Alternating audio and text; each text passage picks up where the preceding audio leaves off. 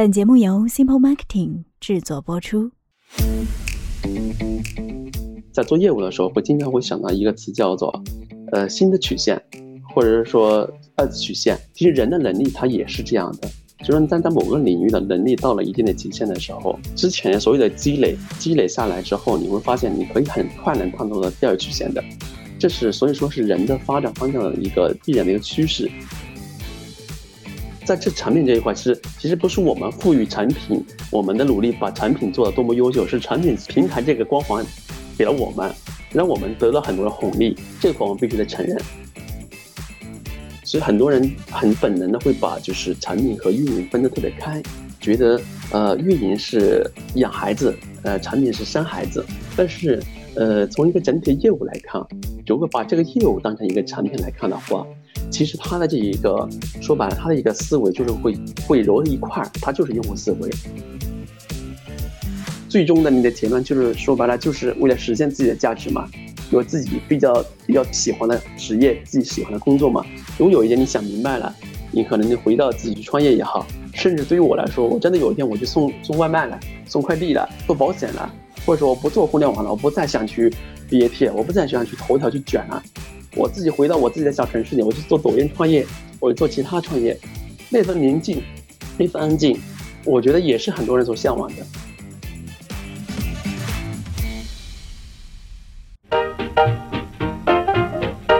欢迎收听 Simple 播客精彩图鉴旗下栏目《沧海一珠》，我是主持人小鹏。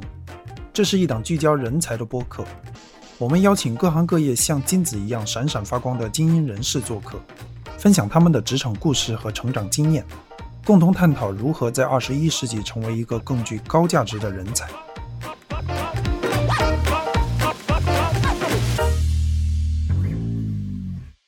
听金财图鉴，识沧海一珠。金财图鉴的听友们，你们好，我是小鹏。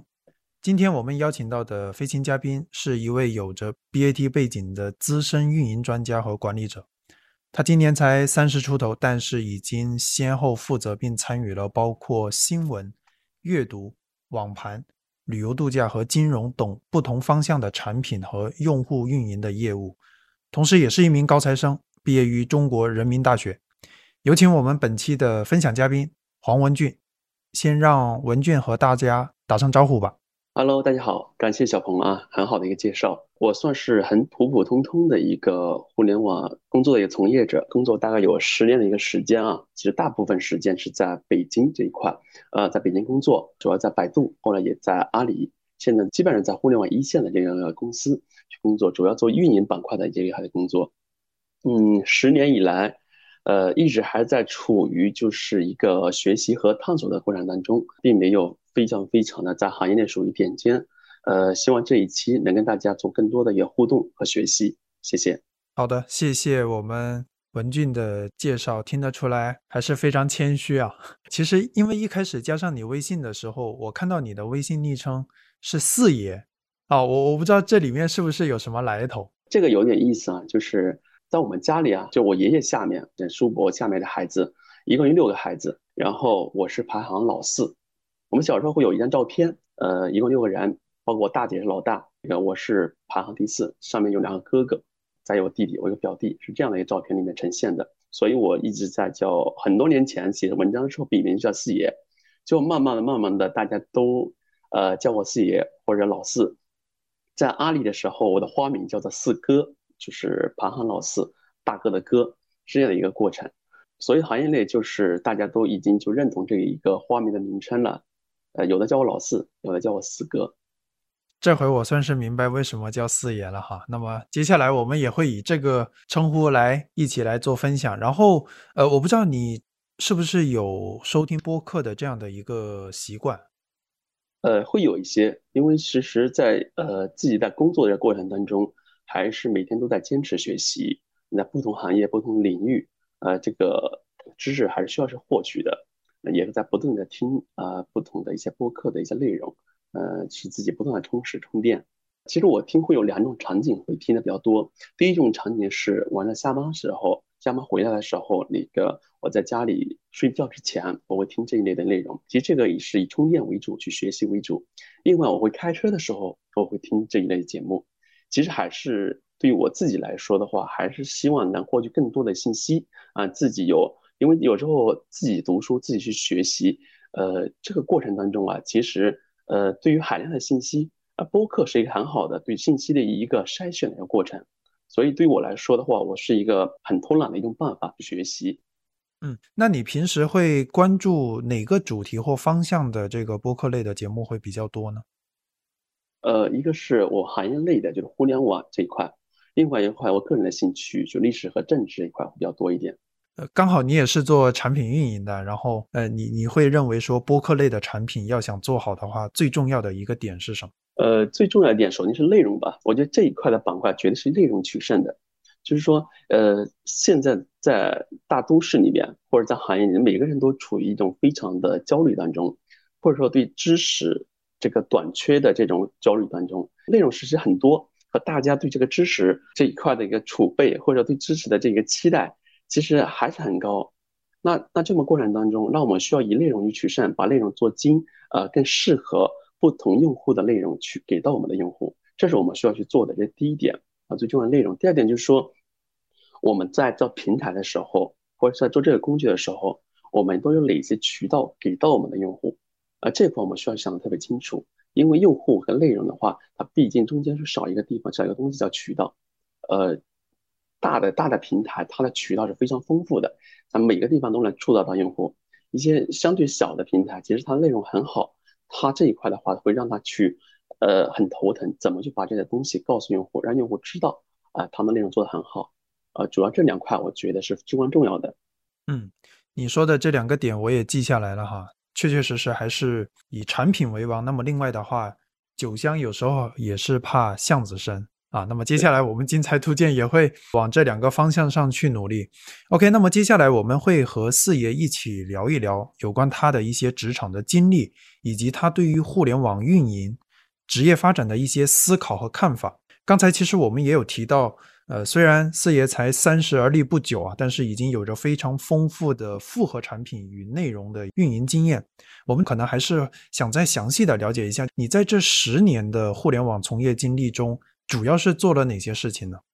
这个历史还比较漫长的啊。其实我那个零八年的时候，我去北京念的书，呃，毕业之后啊，因为我学的是新闻嘛。新闻这一份，这这个工作是一个很多人理解是一个上世纪的一个工作了，或者上世纪的一个认知的一个信息了。呃，我毕业那一会儿，就是在实习的过程当中，大部分学生或者同学都是往传统的报社、电视台去走。其实我当年也有机会的，只是因为我当年是湖南人嘛，呃，普通话没有那么有优势，就是在往报社走或电视台走实习的时候，我存在这个优势，所以基本是很难留下来。最后选择了互联网。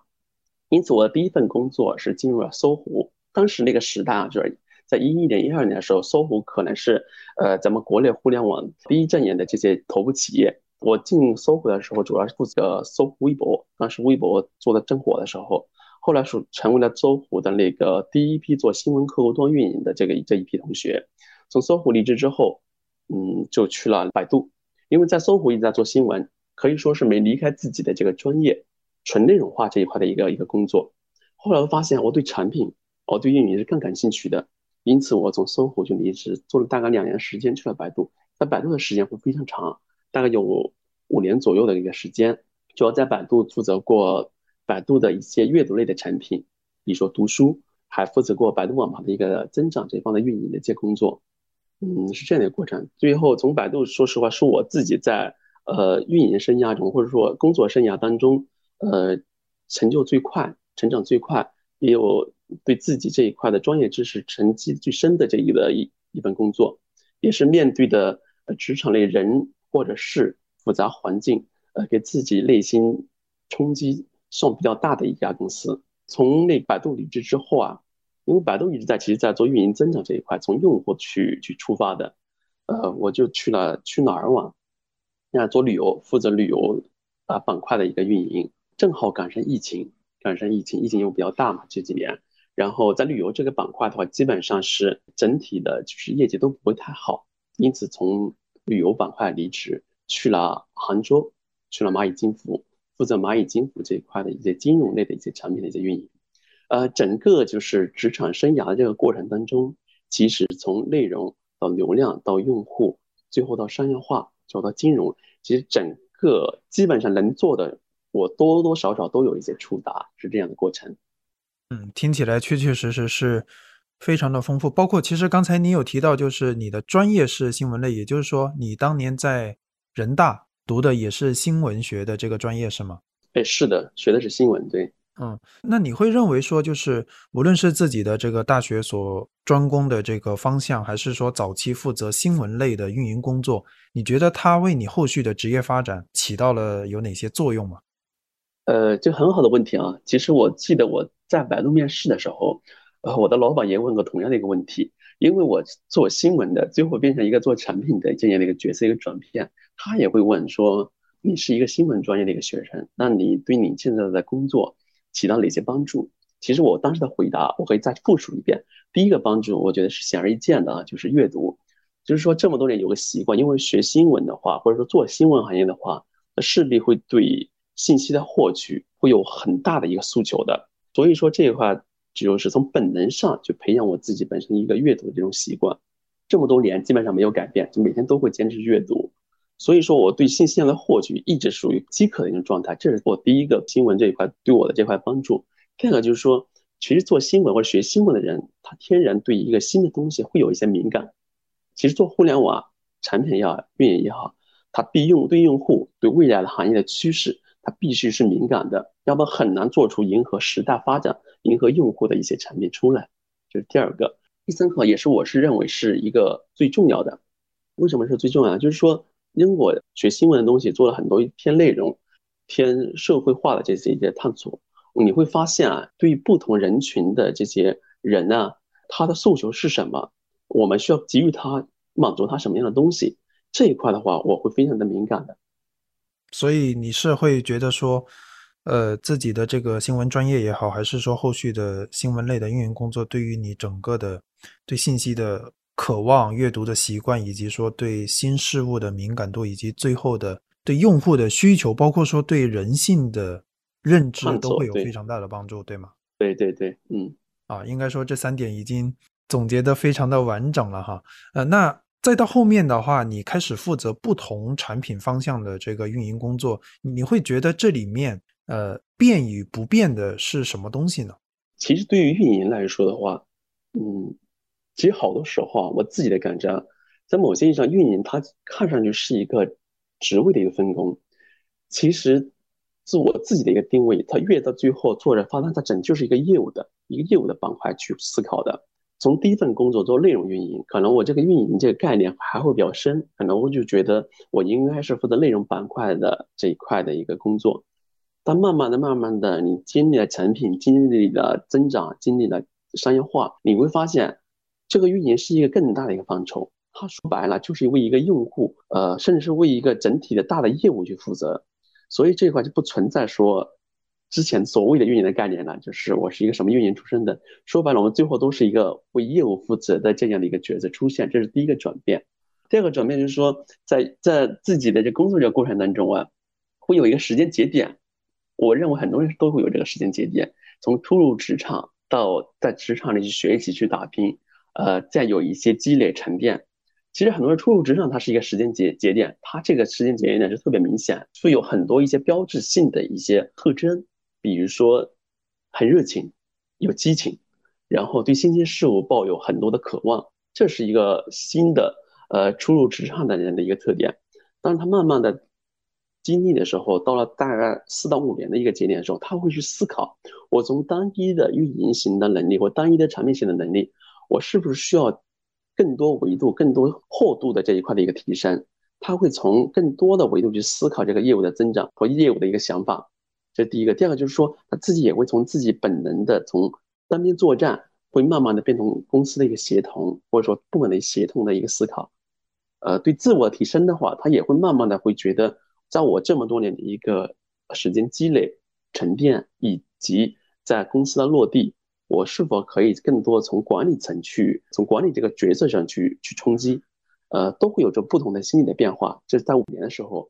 在这五年再往后面去走，走八到十年的时候，这个时候人会发现，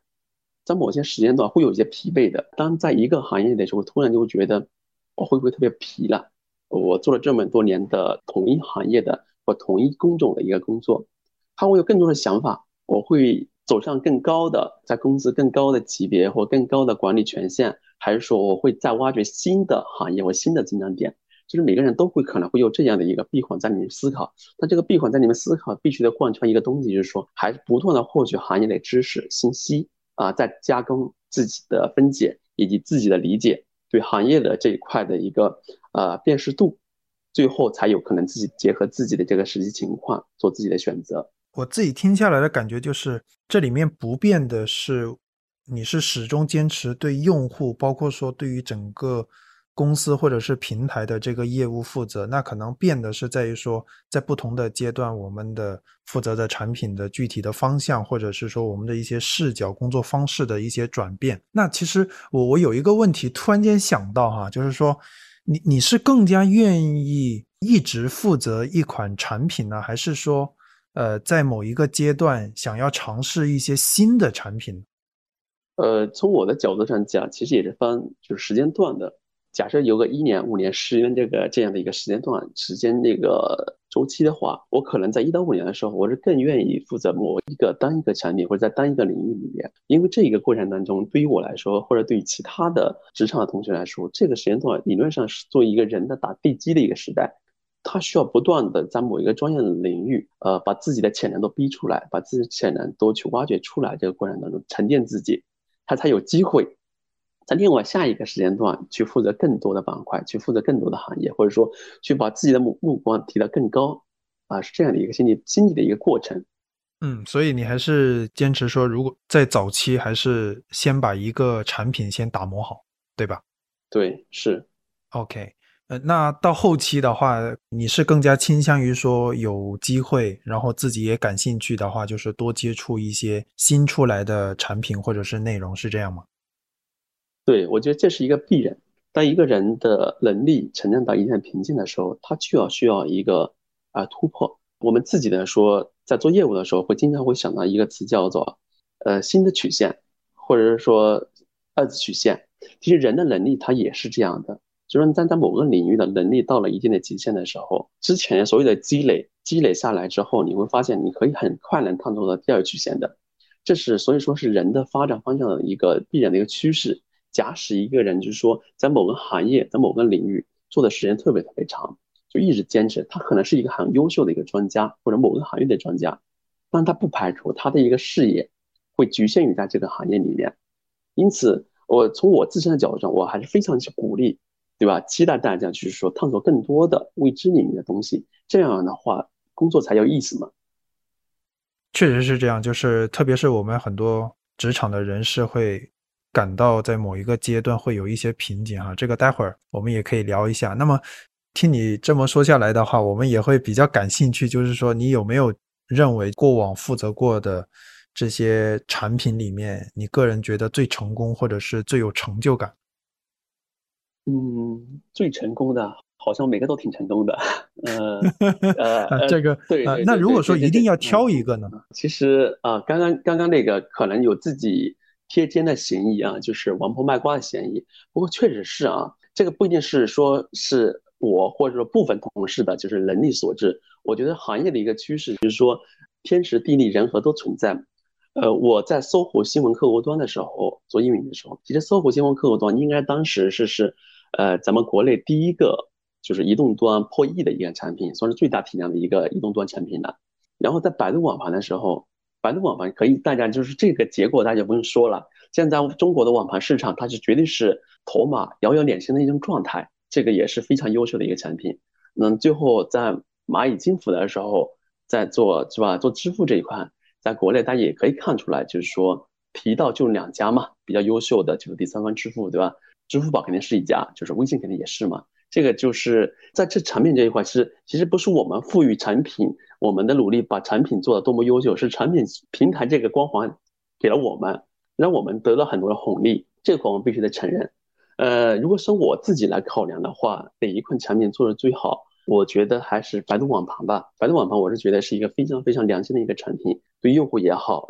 对公司的价值也好，整体都是非常值得大家认同的。为什么会值得大家认同？首先第一个。呃，在公司是吧？对公司的价值啊，它体量是非常大的，在整个国内的就是应用里面，应在活跃也好，用户量也好，都算是排到最前面那一波。这第一个，第二个就是说，对于百度而言的话，嗯，百度的为数不多的良心产品里面，百度网盘肯定算一个。百度网盘对于用户来说，为用户提供了免费非常便利的这些功能能力，对整个行业来说，对用户来说都是一个呃非常值得骄傲的东西。所以，我我觉得我在百度的这一个经历，或者说呃运营的这款产品，呃，是我是最值得去炫耀、最值得骄傲的一个一个事儿。OK。一开始我以为这是四爷凡尔赛的一个描述，但是后面还是能够听得出来，就是还是能够比较客观的去分析，或者是说去跟我们分享他所负责过的这些产品对于他的一个真正的。价值跟意义所在哈。那么其实刚才我们一直聊到两个关键词，一个是产品，另外一个是运营。有一个很经典的问题啊，我们也想了解一下，就是你本人对于这个产品思维还有这个运营思维，你是怎么理解的呢？其实对于我来说，无论是产品思维还是运营思维，其实最本源的、最本质的还是得归结于用户需求，其实还是一个用户思维啊这个概念。所以很多人很本能的会把就是产品和运营分得特别开，觉得呃运营是呃养孩子，呃产品是生孩子，这样分的话也也是有一定的科学依据的，呃因为在职场上就给这么给很多人是这么一个定定位或这么一个认知的，就是说我产品我需要根据用户需求，我自己的一些用户洞察，把这个工具把这个功能把这个产品给做出来，做出来之后，运营就开始去把它做大，把它做好，在。成长当过程有什么需要去优化的地方，就反馈给产品，产品再去优化，然后运营就继续养，它是这样的一个循环过程。呃，所以说刚刚说它是有一定的科学的依据的，但是呃，从一个整体业务来看，如果把这个业务当成一个产品来看的话，其实它的这一个说白了，它的一个思维就是会会揉在一块儿，它就是用户思维。我需要为用户，无论产品也好，无论用运营也好，我需要为我们的用户创造什么样的价值？啊，这是我第一层需要思考的。首先，我的用户在哪？他需求是什么？我要满足他的一个需求，为他创造价值，这是我我们需要思考的。第二块就是说，基于这个用户的价值成型之后，那我需要去思考，我需要为公司或者我这个企业创造什么样的价值？这两个是很多人会很容易形成一个对立矛盾的，其实不矛盾。很多人会说，呃，我公司我是个商业公司，商业公司挣钱了，那用户肯定在某些意义上会受到伤害。其实不是，其实在某些意义上，他们俩应该是一个双向的一个双赢的一个动作，双赢的一个选择。用户需求满足了，用户价值提升了，我作为一个商业公司，我商业公司的价值也有了啊，这是需要整体的去思考一个运营或者产品都需要去思考的。在这个过程当中，无论是运营思维也好，还是产品思维也好，在这个过程中也需要是人的思维。我需要在这个过程中，我的产品能力、我的运营能力，或者我的系统的思考的能力，我是不是说我根据我的公司的发展，根据这个产品的逐步成长，呃，用户的逐步成长，我也有自己的能力的提升。所以说，运营思维和产品思维这几个是都是具备的，而且都是在一块儿的，它没办法去分开。只是说后面就是在一个职场里面，因为需要分工比较明确，不同的 KPI 的一个指向。呃，硬生生的把这两个板块给拆开了，是这样。嗯，我感觉他们二者就像是相辅相成、互相促进、互相融合这样的一个关系，对吧？没错，没错。呃，因此在很多的一些呃公司里面，互联网公司里面，其实产品和运营是不分的，或者说挂的是产品的名称，其实他做的是运营的工作，或者也有的是挂的是运营的工作，他也做的是产品的工作。在我看来，其实是一回事儿，只是说他在不同的产品的时间段。他做不同的事儿而已，因为我之前也有看到一句话，就是分享者他的一个理解也是说，他认为运营的底层逻辑就是帮助客户找到产品的核心价值。那其实也就是刚才四爷所提到的，就是用户的需求啊。我们只有了解到他的需求，才能够更好的去创造一些价值。那但是这里面可能会有有。啊，可能会让我们互联网运营从业者比较纠结，或者是比较痛苦的一点，就是在这里面 KPI 它到底扮演了一个什么样的一个角色呢？其实对于我这种很怎么说呢，就是很传统的啊，这个运营的这种这种呃工工作人员或者职业人员，所以很多人不太提倡 KPI 这个东西，都讲 OKR 嘛。现在其实对于我来说，我包括我自己的团队，我是一个绝对重 KPI 的一个一个人。首先，我觉得 KPI 它是一个方向，就是一个目标。如果在做任何事的时候没有一个绝对的目标摆在那的话，其实大家是没动力的，跟古代打仗一样。我需要攻克一座城，那个城门把其他城门上就是我的目标。如果你没有把这个攻下来的话，那你说再多都是没用的，因为大家还是以事实、以结果来说话嘛。所以 KPI 在这个角色当中，它就是一个最终我们的北极星指标。我们需要做什么？我们需要给到呃用户或者说给到我们的企业一个什么样的结果，就叫 KPI。KPI 是可以去讨论的，但是一定有很好的数据呈现的。优胜劣汰这样的故事，其实我一直是认同的，就是说你需要拿出更好的成绩数据，你才能在职场、在企业活得更好，你才能提升自己。这一条规则我是一直是遵循的，这第一个。第二个就是说，KPI 的话，在很多时候也会成为一种绑架，就是绑架工作人员、绑架产品也好、绑架用户运营用户或者用户运营这一块的一些人的一个一套规则。它很容易绑架大家，就是很多一些想法，你原本的想法是从用户的视角、从用户价值的视角去出发的，可能会基于某些 KPI 的一个设定，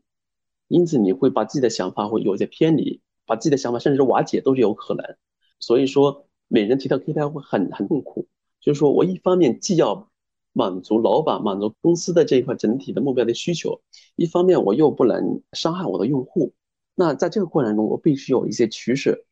那我怎么办？其实容易导致说很多人会变成说，我为了完成我的 KPI，因为我大家都是需要去生活的嘛，我需要是有拿工资的人，可能在某些人会做很多伤害用户的一些事儿，这也是在实际的职场里面会客观的一个存在的。这是 KPI 对呃运营工作和产品工作这些呃工作人员的一些绑架的一个后果。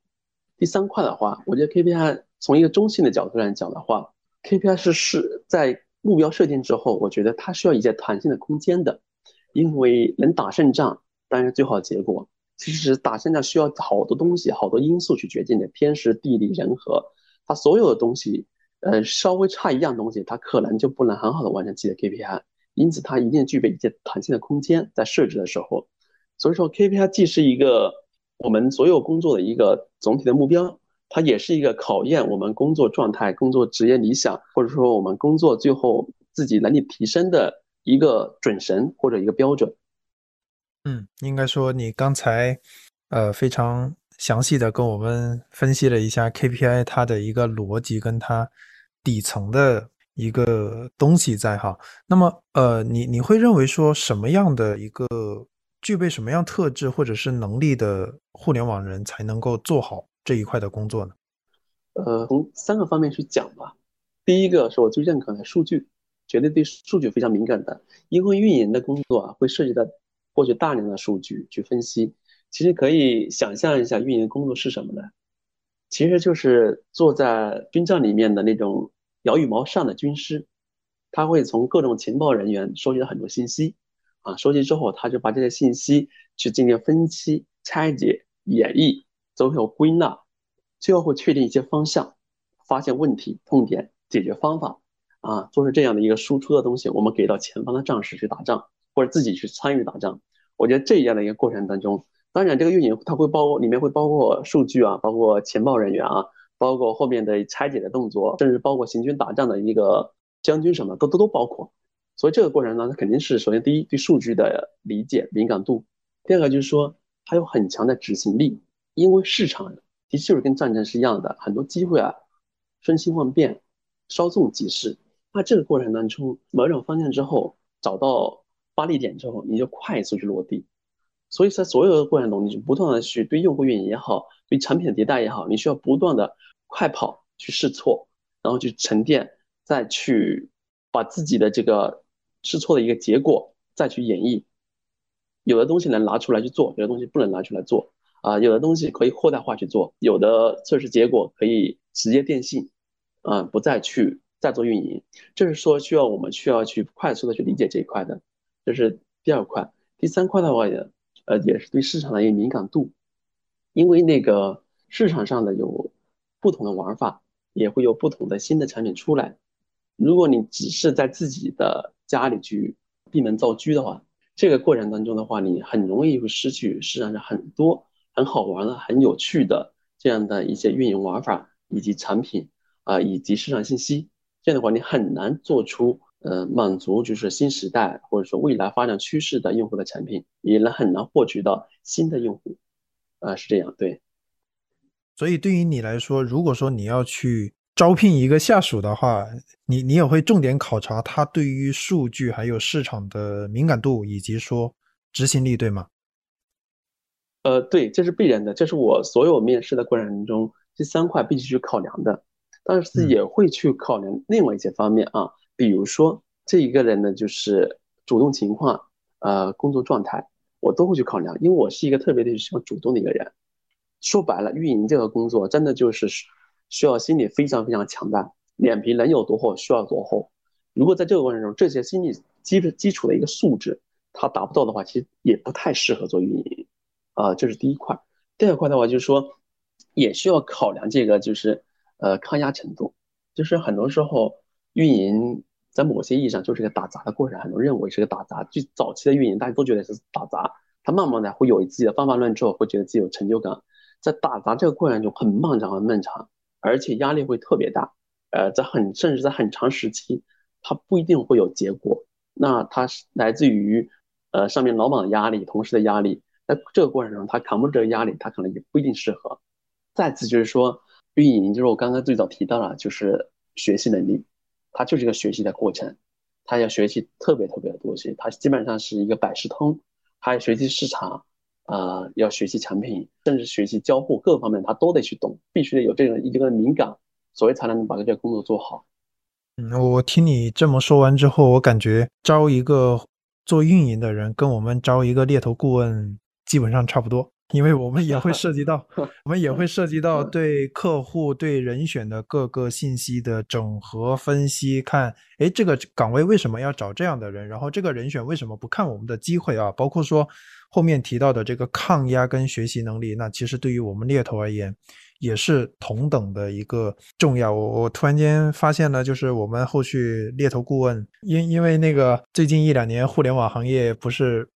发展的 相对来说没那么景气嘛，对吧？然后，嗯啊，其实我们很多从事互联网这个方向的猎头顾问的话，可能也会有想要这个换行业的这样的一个想法。那么，其实刚才听完四爷说完这些之后的话，我觉得后续如果说我们有一些听众朋友是从事互联网猎头顾问，然后想要转行的啊，可以考虑一下互联网运营的工作哈。可以的。然后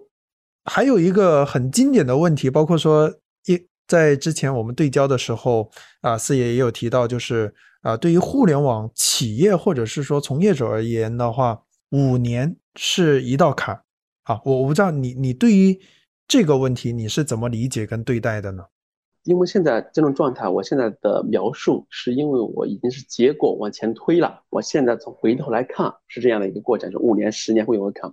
其实，在自己实际的这个经营的过程中，其实自己的。在某个时间节点的时候，它没有那么清晰的。比如到了五年的时候，其实我是不知道我需要做什么的，不会这么清晰的。只是说你最后就复盘的时候，你说，哎，我到五年的时候我会怎么样？我到十年的时候会怎么样？当到十年这个过程中，我确实有有切肤的感觉，切肤的体感。因为人到中年嘛，会越来越焦虑。先说说这，先说说这五年吧。其实大学毕业大概是二十三、二十四。那个年纪，大家还会觉得自己是一个一个一个学生或者新入职场的一个人，在工作五年的某些意义上，还是觉得自己是一个不那么成熟，或者说自己呃还是有自己的一些花花世界、花花想法的一个人，至少在成熟度上面是那么够的，对自己未来的判断，对自己未来的路径也是不会那么清晰的。但是我们走过来的过程当中，其实在这五年的坎是不是特别清晰，只是说慢慢的、慢慢的发展之后。会觉得到了四五年的时候，到了五年的时候，我会觉得啊，我能力上是有些提升，呃，我在我的工作状态是越做越好，嗯，然后在我自己所负责的这个领域当中所沉淀的结果是越来越明显，这个是潜移默化的，让自己从这些积累也好或成绩也好，呃，潜移默化的会告诉自己，我需要触及到，我需要去把目光放到更高、更多的领域、更多维度去发展自己，无论是管理也好，行业也好。以及对自己其他的能力的提升也好，这个时间会慢慢的潜移默化，会有一种这种思考出来。这样思考出来之后，就是说人在这个过程当中谈不上一定是顿悟啊。如果真的到顿悟，或者说接近于顿悟的状态，他就会走向两个两个极端，嗯，或者至少是两个方向。第一个方向是他在这个行业内，纵深感越做越厚，越做越重，自己的这个能力以及行业认可度会越来越高。假设这个另外一种就是他的这个潜移默化的过程中，对自己这个心理的呃触及是不那么明显的，他还会沿着之前那条专业的一个道路去慢慢去走，呃。在自己的领域还是自己去慢慢去走，走着走着会发现越走越窄，因此会发现就是说，可能做猎头的也会发现，就是说，在一个行业的发展发展之后，到五年六年之后，本来大家都其实起步都差不多，能力的模型啊或者各方的能力啊，这个都是比较像的，都比较相等的。到慢慢走下去，到五年的时候就慢慢就分叉了，有的人就越走越走越高，有的人就慢慢的就平行走了，甚至有的人越走越下坡路了。所以再到了十年之后啊。或到十年左右啊，大家这个不同的路径的人，他的那个对自身、对行业呃的理解，或者说行业企业对自己的回馈，就明显不一样了。有的人可以说，在这个运营行业的年薪一百五十万、两百万，对吧？可能有的人还是停留在五年前那种状态，可能有一部分人走着走着的十年都转行了，他发现他自己做不了了，也犹豫自己能做什么。呃，都会有这种有这种过程当中的，只是说每个时间段都有不同的焦虑啊。就是说，有的人走到一百五十万的年薪的时候，两百万的年薪的时候，他也会焦虑。我都十年了，做互联网做十年了，我都快三十五岁了，我未来在在哪儿？我需要做什么？然后可能最不焦虑的就是中间那层面的人，因为他会觉得这十这些年他始终不变，呃，一直这种状态也也没有好，也没有不好，可能他相对会比较稳定一点。还有一种就是他越走越走下坡路的那种，他那种焦虑是也是非常明显的。他会觉得这个行业我走着走着我走不下去了。我很多同事就面对的这种，那我是不是要做另外一个行业？我是不是要回老家？我是不是要呃有很多女生同事说可能会觉得我是不是需要做一个家庭主妇？我我带孩子啊等等吧，可能这种各种就是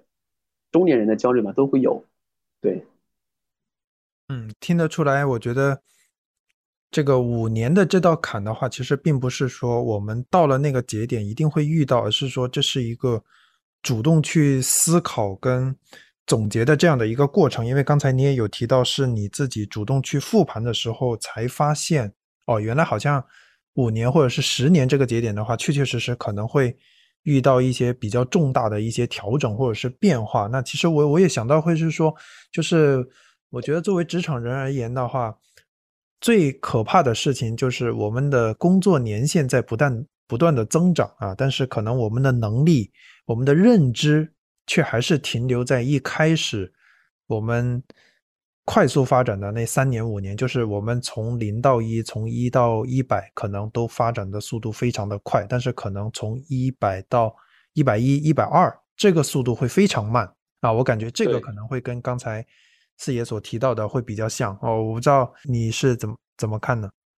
呃，对，其实啊，主持人这块分析的挺好，论证的很好啊。其实是这么一回事儿，就是说你会发现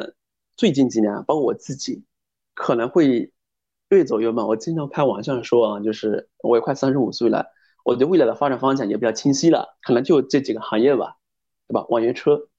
然后外卖，然后那个卖保险。我可能我走向就这条路了，已经没地方可走了。为什么会这么去思考呢？其实也，呃，一一方面是确实玩笑在里面的，另一方面也会存在确确实实很现实一个问题在里面。很多一些互联网公司以字节为代表的啊，就是会比较明显，非常注重年轻化，就很多的管理层、管理团队都非常年轻的，呃，九二、九三、九五的都可能有。因为我们到发展到三十五岁的时候，在各项能力的它的提升。啊，相对会缓慢了，这第一个。第二个就是说，也会自己基于家庭啊，就是各种压力啊，在学习这个路径当中，它不会像之前那么清晰啊，进步那么快，所以它导致它整体的就是成长的这个天花板很显而易见，很容易看到了。这是第二块。第三块的话，其实人到中年的时候，他的目光可能更多会出现分散，或者注意力会出现分散。刚刚提到，他会分散一部分在家庭。分散一一一部分在自己的就健康各方面的。所以说，呃，整体来说给到职场的就是个这些这些经历的话越来越少。当然，排除有的有的很优秀的啊，就是永远在职场上保持这种热血冲动、那种渴望饥渴，那种还相对会比较少。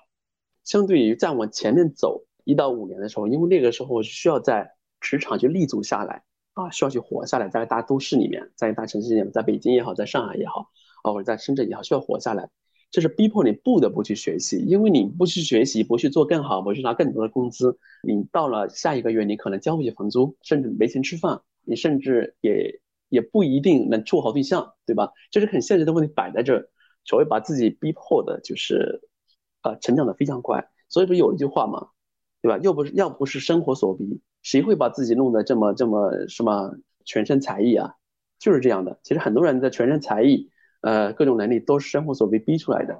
对，都是被逼的。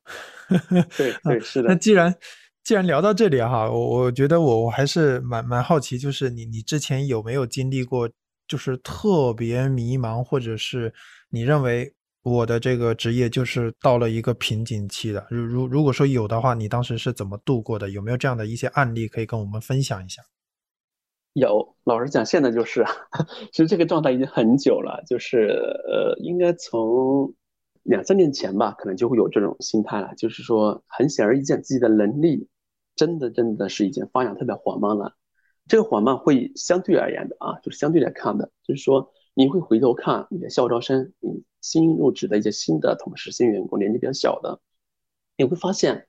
哇，现在小孩这么聪明啊！说现在小孩就眼界这么宽阔啊！现在小孩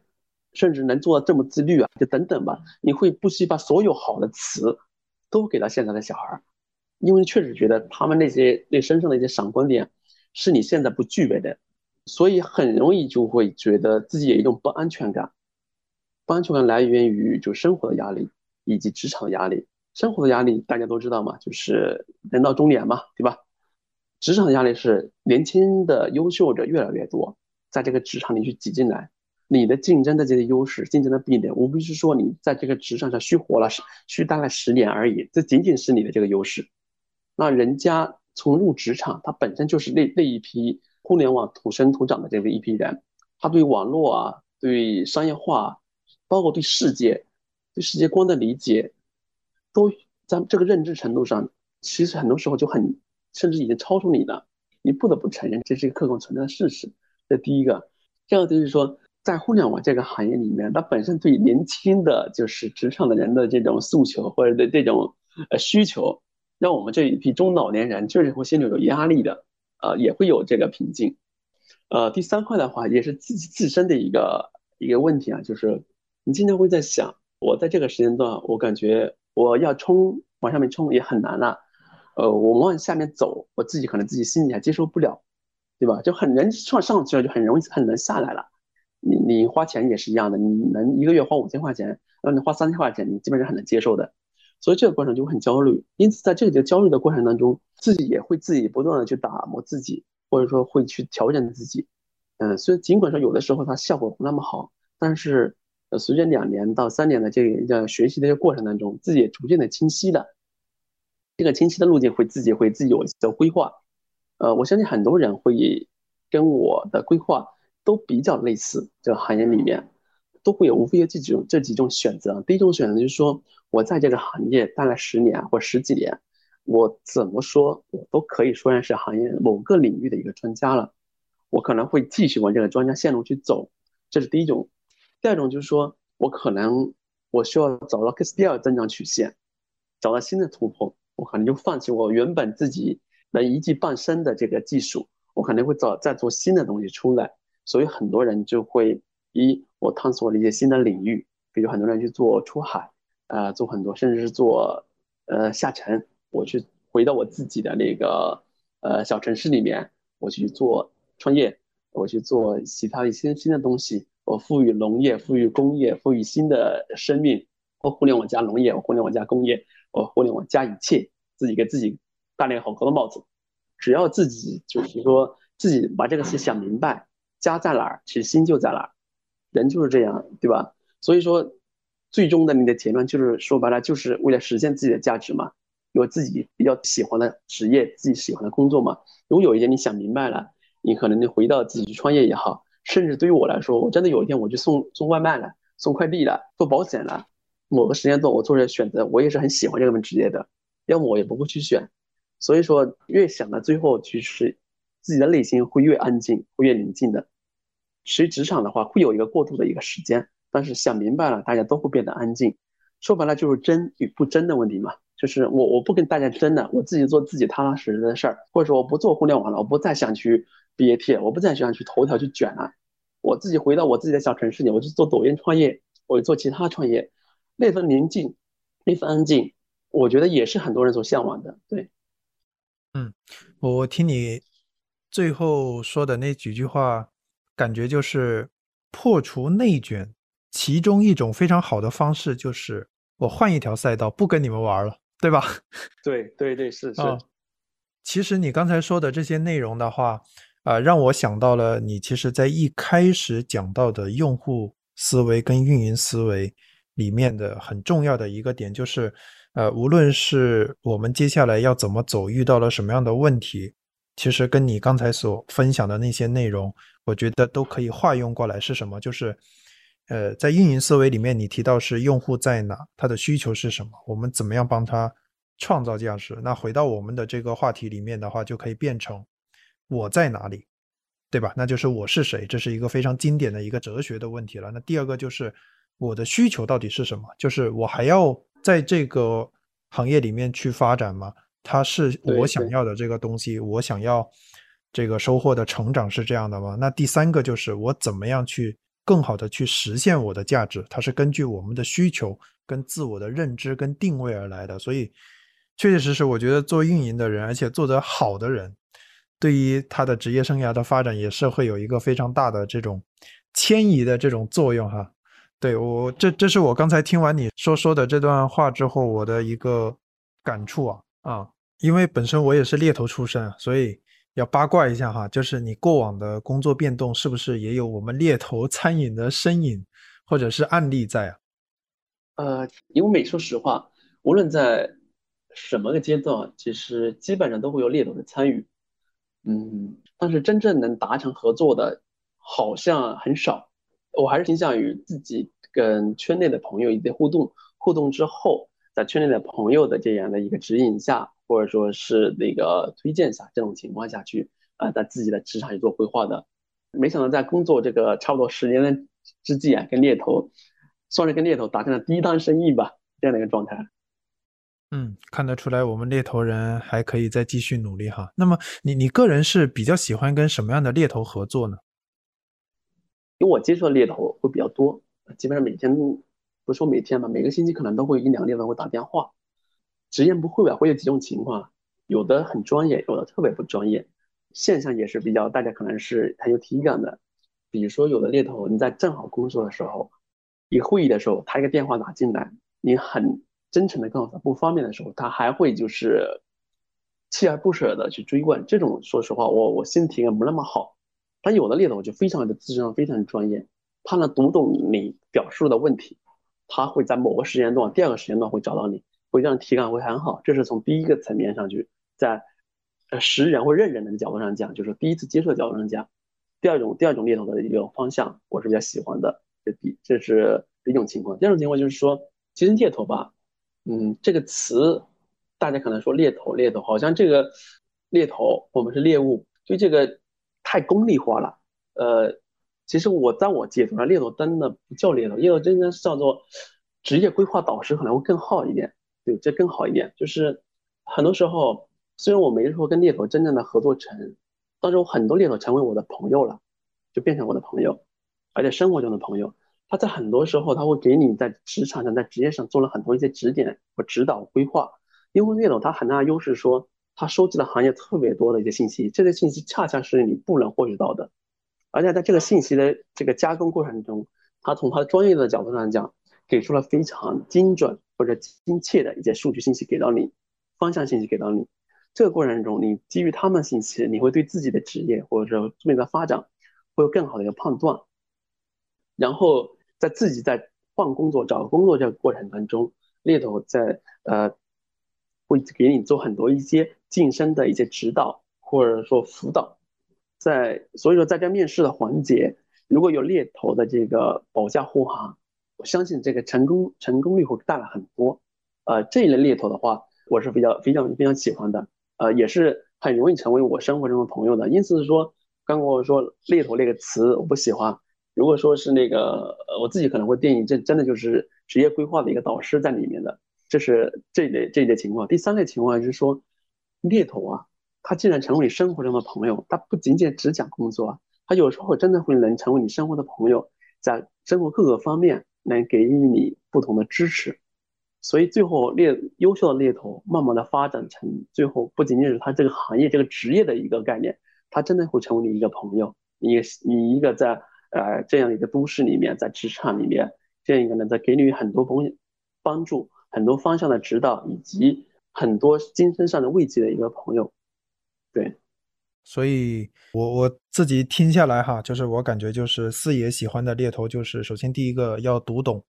我们人选的一个需求，那么第二个的话就是能够在职业咨询还有个人发展建议的话，能够给出来一些比较专业的见解。啊，也是定制化的，对吧？因为每个人选他都有不一样的情况跟发展的一个诉求。那么最后一个就是，不仅仅我们能聊工作，也能够渗入到一些生活啊。那么，因为我之前听到过一个非常有意思的观点，就是有一个猎头公司的老板说，他说，当你跟人选的关系，他觉得最高的境界是什么？就是这位人选愿意把你邀请到他的家里面做客，一起吃个饭。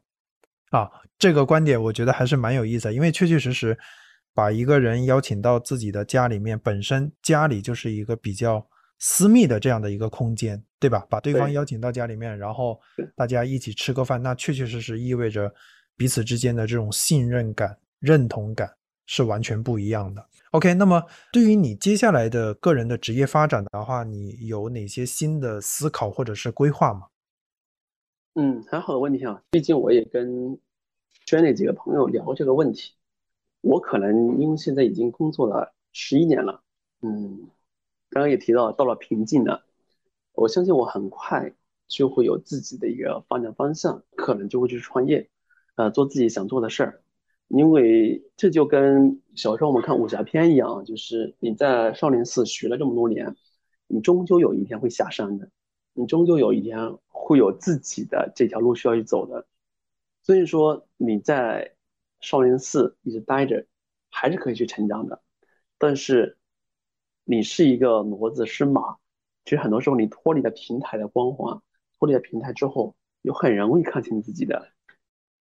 接下来我可能会问一个比较尖锐的问题哈，因为因为刚才你也有提到，就是可能接下来会考虑去创业，那么你觉得？就是如果说你要准备去创业的话，你觉得现在自己最缺的一个是什么？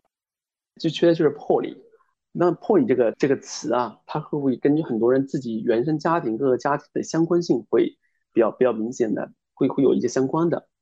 我或多或少会有一些家庭的因素会导致我就是在魄力谨慎有余吧，魄力不足。嗯，很多同事啊，或很多朋友，其实。从他过往的这个经历当中，在职场上他也并非是特别优秀的，但是他有一个优秀的地方，我是很认同的，就是魄力、敢赌。其实创业就是赌性嘛，就是赌嘛。你赌赢了，那就赢了；赌输了，其实大不了从头再来。可能从头再来对于我来说，这个是很艰苦的、很艰辛的。所以说，这是我可能是我的一个瓶颈。这第一个，第二个就是说，嗯，其实对于我来说，能力还是非常单一的。因为在互联网创业的话，算是一个科技类的一个创业，它需要的不仅成不仅是运营，需要的不仅是市场啊，不需要你需要的不仅是技术等等，它都需要。所以说，我自己的能力还是比较单一，因此我需要在这个过程当中不断的去成长，去在行业里做出自己的影响力，呃，需要补足我自己的这一块的一个短板之外，需要把更多有能力的人网络在一块儿。啊，才能做成这个事儿，要不然当面作战的话，这个话很难很难去成事儿的。对，嗯，非常好的一个见解啊。那么，其实我我我刚才听你讲到一个词儿，就是那个破例的时候，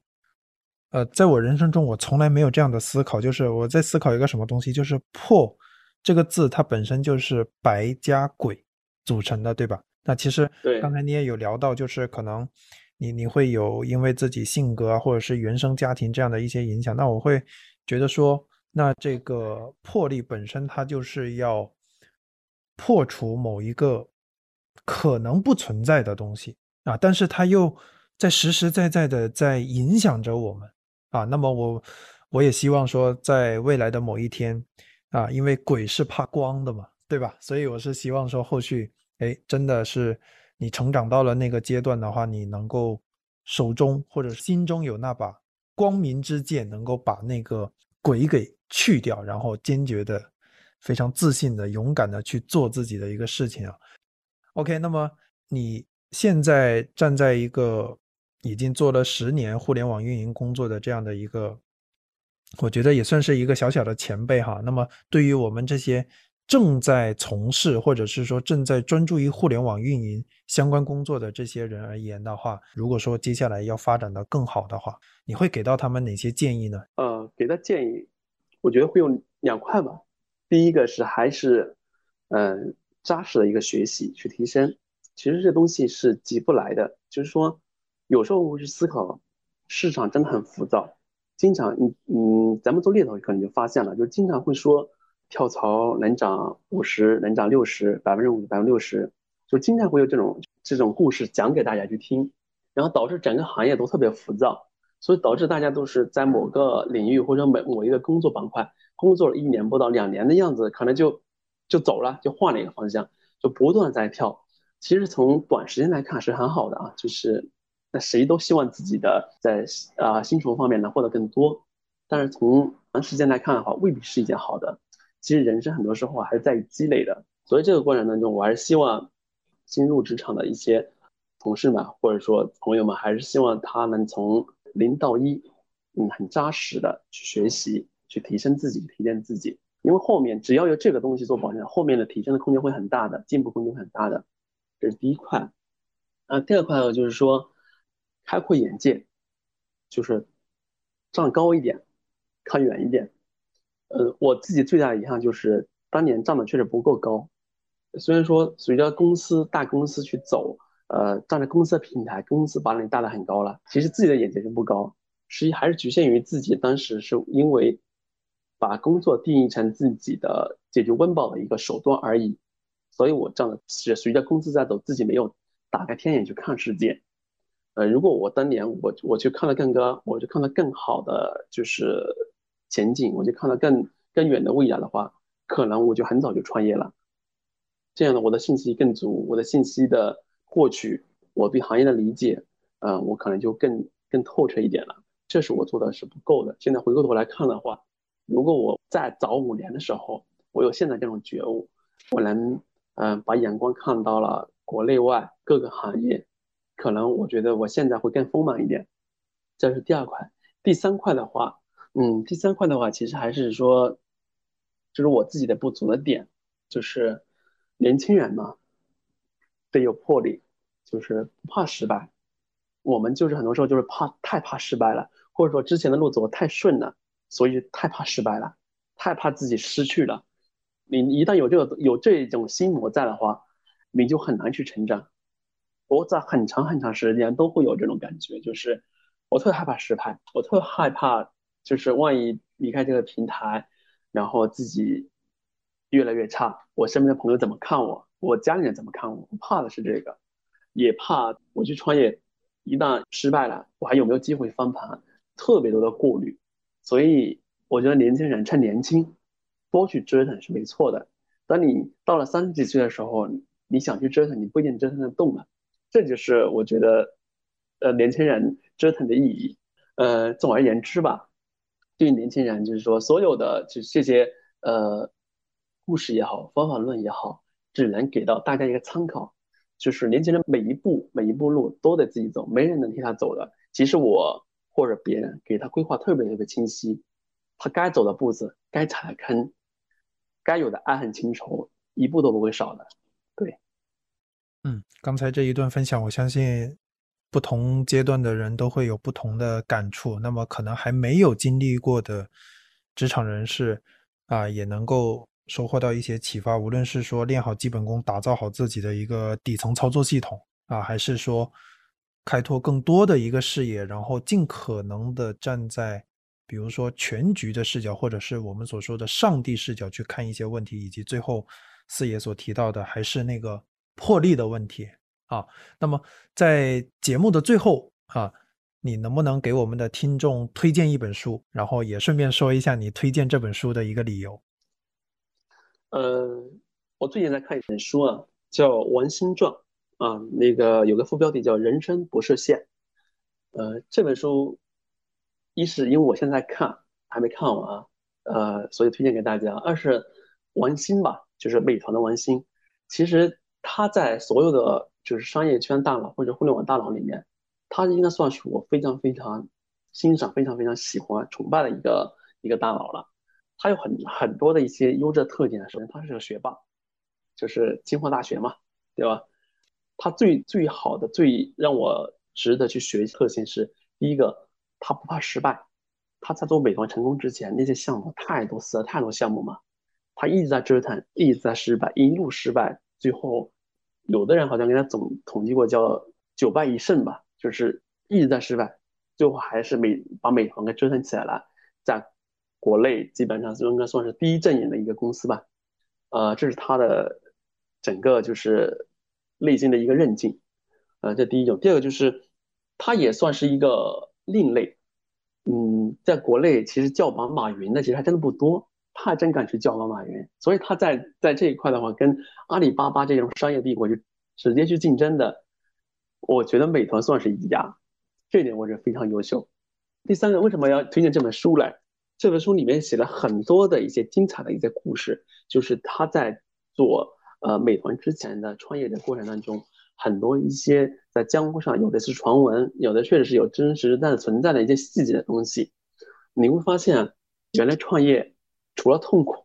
还这么好玩，还这么快乐，还这么有乐趣。这是我觉得是王兴给人大家传来的不一样的这样人生的这个呃不一样人生的一个真谛的这样的一本书。所以大家都可以去看看王兴这个，因为我每天都在呃使用美团的服务，外卖也好，其他的也好。那需要了解一下这样的一个创始人他的可爱之处，他确实挺可爱的。需要了解这家公司啊有什么特点，也需要了解一下。哇，原来之前的互联网在这个江湖里面是这么的风起云涌，啊，有厮杀，有爱恨，有情仇，啊，也会有就是大佬与大佬之间的博弈，啊，也会有我们这种呃小人物的在这个这种故事里面或这种风雨当中这种挣扎都会有。其实这个美团的故事，或者说美团之前的这个创业的经历，呃，这些风风雨雨，其实就是我们每个人在进入职场的。一面镜子，可能也会看到自己，只是说，呃，文心老板王老师给了我们一个很好的一个目标，很好的一个方向，就是我们的一个人生启迪。可能这些东西我们也会去经历，我们到未来会去思考。那王老板经历这件事的时候是这么去操作，这么去做的，我们能不能这么去做？我们能不能这么去赌？王老板最崇拜的、重崇推崇的就是赌性嘛？那我们能不能这么去？我觉得会带来我们很多的一些人生的或者人性的一些思考的，这本是是一本很好的书。对，谢谢四爷的分享。那么我们后续也会从评论区抽取三位听众获得这本由四爷推荐的《王心传》。今天我们就跟四爷先聊到这里，也特别感谢四爷在周六啊这么黄金的时间来跟我们分享有关他的一些职业的经历，以及他对于互联网运营还有。这个产品的一些理解啊，包括最后的这个职业发展的这个话题，都是非常的精彩。OK，那么我们今天的节目到这里就全部结束了。好，谢谢主持人。好，再见。本期的播客节目就到这里。如果你喜欢这档节目，欢迎订阅我们的节目，转发给身边的朋友。期待你的精彩留言，同时期待大家加入我们的听友群，关注我们的公众号 Simple Talent。回复“精彩图鉴”，添加小助手微信，了解 Simple 和猎头顾问。感谢大家的收听，我们下期再见。